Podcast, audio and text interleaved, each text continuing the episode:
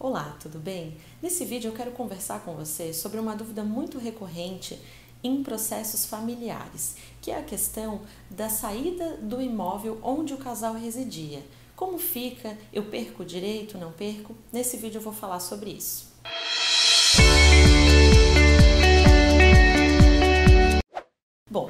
Primeiro é necessário esclarecer que não importa o motivo do fim do casamento ou da união estável, isso não irá influenciar no, na perda de um direito ou na saída daquele imóvel.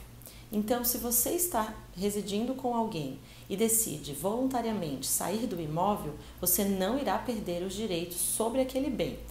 E, e necessário também esclarecer que direito, se você adquiriu aquele imóvel em conjunto com a outra parte, pois se esse imóvel era pertencente exclusivamente do outro, você não terá direitos sobre esse imóvel. Contudo, ninguém poderá te tirar deste imóvel a não ser por decisão judicial.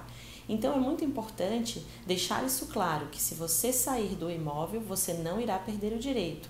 E ainda que se esse imóvel for pertencente ao casal, aquele que ficou residindo exclusivamente no imóvel poderá ser obrigado a pagar um aluguel em favor daquele que não está mais usufruindo do bem. Quer saber mais sobre esse assunto? Deixe seu comentário aqui no nosso canal, mande um e-mail e acesse o nosso site. Até mais!